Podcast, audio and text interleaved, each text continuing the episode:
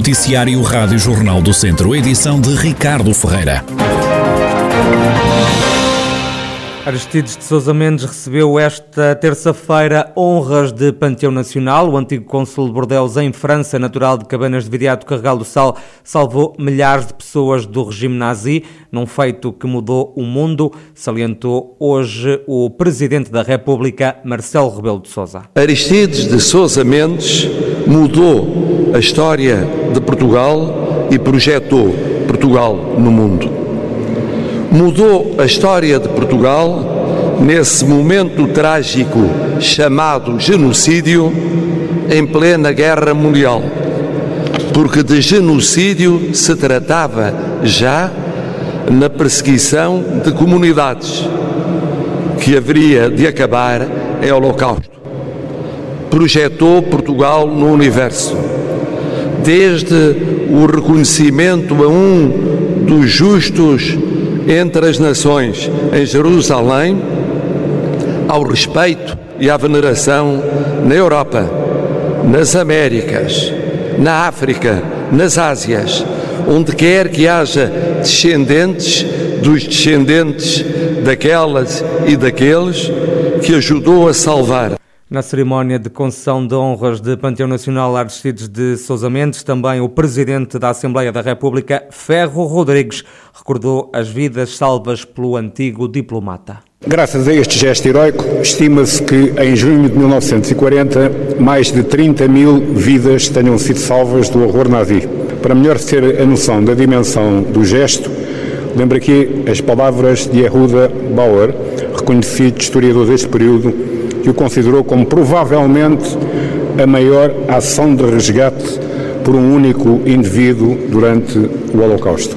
Todos concordarão que o exemplo de generosidade e de coragem de Aristides de Sousa Mendes engrandece Portugal e prestigia o povo português. Oito décadas passadas sobre os acontecimentos de Bordeaux, é porém com sobressalto que pela Europa e pelo mundo fora se verifica que o registro histórico do sucedido pode não ter ficado suficientemente enraizado na memória coletiva das democracias que desde então foram emergindo.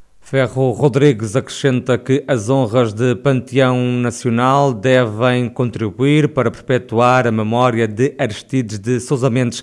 Já o Primeiro-Ministro António Costa fala numa consagração importante para o antigo cônsul de Bordeaux. Uma consagração final muito importante para os tempos que correm hoje também, porque as perseguições não acabaram com a Segunda Guerra Mundial, nem a necessidade de assegurar proteção internacional terminou com aquele período Infelizmente, a história tem-nos demonstrado que aquilo com que Arcides Sousa Mendes foi confrontado continua a ser uma realidade de hoje e por isso é muito importante que estes valores sejam lembrados. E estes valores sejam lembrados com homenagem devida aos atos que foram praticados no devido tempo, mas também como inspiração para aquilo que temos de continuar a fazer e para manter bem vivos estes valores perante novas realidades, mas que no fundo eh, o que está em causa é exatamente o mesmo: a proteção da dignidade da pessoa humana, a proteção das vidas daqueles que buscam salvação.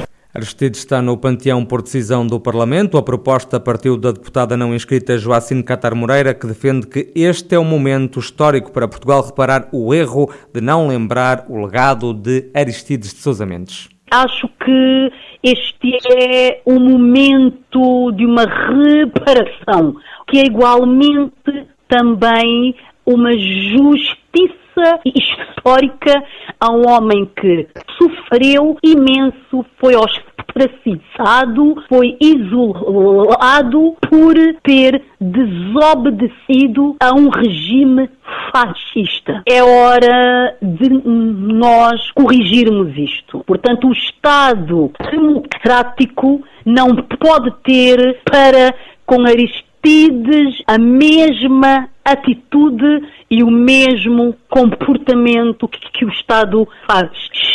Isto. Então este é o motivo de eu ter, digamos, dado entrada a esta iniciativa. Já Luís Fidalgo, da Fundação Aristides de Sousa Mendes, destaca a importância desta homenagem que foi feita hoje pelo Estado português. Dá uma visibilidade imensa também à figura, tardia, mas sempre, mas sempre se nestes casos se pode falar sempre importantíssima eh, para nós reconhecermos quem de nós, quem de nós portugueses foi de facto eh, pôs Portugal no mapa. E é um grande orgulho que, que Aristides Sousa Mendes, pelos valores que ele representa, esteja de facto na, no panteão nacional. E o que mais orgulho nos dá é que é um herói feito na paz. Ele só com uma caneta e com o seu esforço, com a sua decisão e com o carimbo conseguiu sal salvar milhares de, de pessoas de uma morte certa nos campos de concentração. Aristides de Sousa Mendes está agora no Panteão Nacional. Os restos mortais do antigo diplomata vão continuar, no entanto, em Cabanas de Viriato, Carregal do Sal, num jazigo da família. Está certificado o caminho português de Santiago Interior que liga Viseu às Chaves. A certificação foi reconhecida pelo Governo no âmbito de um trabalho de reconhecimento e preservação do património cultural e natural desta rota. O caminho interior de Santiago tem uma extensão de 214 km e guia os peregrinos por oito municípios eh, portugueses. Na região, o trilho passa por Viseu, Castro Daire, mas também por Lamego.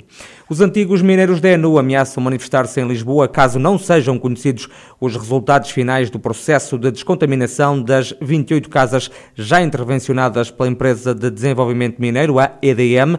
António Minhoto, presidente da Associação dos Ex-Trabalhadores das Minas de Urânio, lamenta que o processo continue no segredo dos deuses. Já falta intervencionar cerca de 30 casas, 34 por aí, que é num processo mais, eh, mais simples. Neste processo de, de, cerca de 35 casas foram intervencionadas 28 e essas 28 que as pessoas querem saber o resultado final da pós-intervenção que não têm, que não têm resultados porque não foram atingidos. Entre estas duas leituras, houve cerca de 30% das casas dessas 28 que não atingiram os objetivos. E por isso foi uma fraude. Foi um fraude e a ADM está muito desorientada qual é o, o, chamado plano B, que ainda não nos apresentou e por isso é que não manda os resultados a, aos moradores. No fim de semana, numa vigília, os antigos mineiros da ENU decidiram pedir a intervenção do Presidente da República. Ameaçam também com protestos em Lisboa. Decidimos fazer uma exposição junto do Presidente da República, o qual tem acompanhado o processo, pedir a sua intervenção. E também decidimos que nesta fase, se não houver solidariedade da EDM, iríamos eh, marchar a Lisboa numa consideração junto à EDM e à Assembleia da República, porque isto fala-se em direitos humanos. Estamos aqui a falar de direitos humanos. Estamos aqui a falar e é uma contradição quando vai-se iniciar o, o, chamado estudo epidemiológico aos trabalhadores e seus familiares para ajudar, para ver qual é a evolução da saúde, quais são os pontos que é preciso aqui a saúde ajudar, quer dizer, prova-se este estudo e depois a EDM, uma empresa do Estado, adia, adia, adia a, a recuperação e a situação final destas casas que têm sido intervencionadas. Fica o lamento de António Minhoto, presidente da Associação dos Ex-Trabalhadores das Minas de Urânio. E Rui Ladeira já tomou posse para o terceiro mandato à frente da Câmara de Vozela. O autarca critica a descentralização de competências e diz que o poder local não foi ouvido nesta matéria. Temos pela frente uma descentralização, uma reforma do Estado que vai dar novos poderes às câmaras municipais, à CIMS, mas também às juntas de freguesia. Vouzela tem que fazer ouvir a sua voz e, ao mesmo tempo, quero-vos dizer que não foi ouvida nesta matéria. O processo de centralização começou invertido. Os autarcas locais não foram envolvidos, não foram respeitados. A proposta de transferência de competências em áreas tão importantes como a educação, a saúde, a ação social, tem uma avaliação e uma proposta financeira despropositada e desajustada da realidade e das verdadeiras necessidades. Claramente, o envelope financeiro é curto e as infraestruturas que transitam para os municípios, como é o caso do centro de saúde e de algumas escolas, estão globalmente em mau estado. As autarquias não podem aceitar as propostas de transferências financeiras que, que estão inscritas no Orçamento do Estado, pois a pressão e as responsabilidades sobre o orçamento municipal vão aumentar.